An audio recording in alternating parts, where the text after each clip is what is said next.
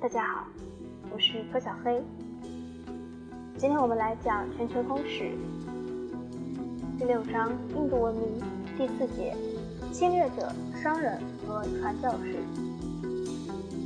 公元前二世纪初，随孔雀帝国溃灭而起的是长达五百年的混乱和黑暗。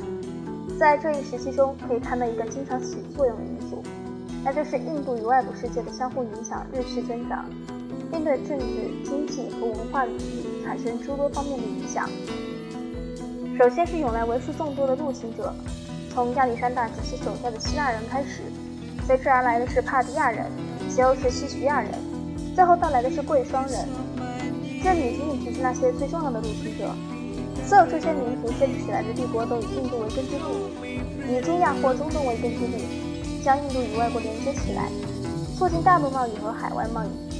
罗马商人去印度南部和西部，印度商人则大批的定居于东南亚。希腊人在整个地中海地区经商和殖民一样，印度人则在整个东南亚地区经商和殖民。在文化领域，印度佛教传教士也将这些事迹将他们的教义传播到周围所有国家。托波森可以安全周游于彼此敌对或继续混乱各民族之间。他们太穷了，不值得抢劫。他们都是因为一种超自然的现身气氛所环绕。抢劫或伤害这种人的动机也是不存在的。唯一的回报只是有可能遭到遭到来自上天的惩罚。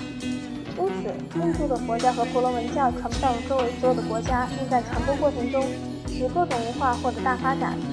文化的交流绝不是单向的。来自北方一批批入侵者随身带来希腊、波斯和中亚的种种影响。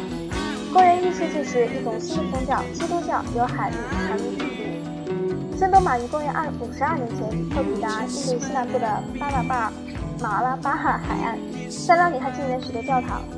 从那里经陆路旅行到东海岸，不过到东海岸后，他的步道遭到强烈反对，自己也于六十八年在马德拉斯附近被人杀害。他在马拉巴尔地区的工作结下丰硕成果，那里有相当多的基督教团体一直存在其中根。下节我们会讲到第五节缩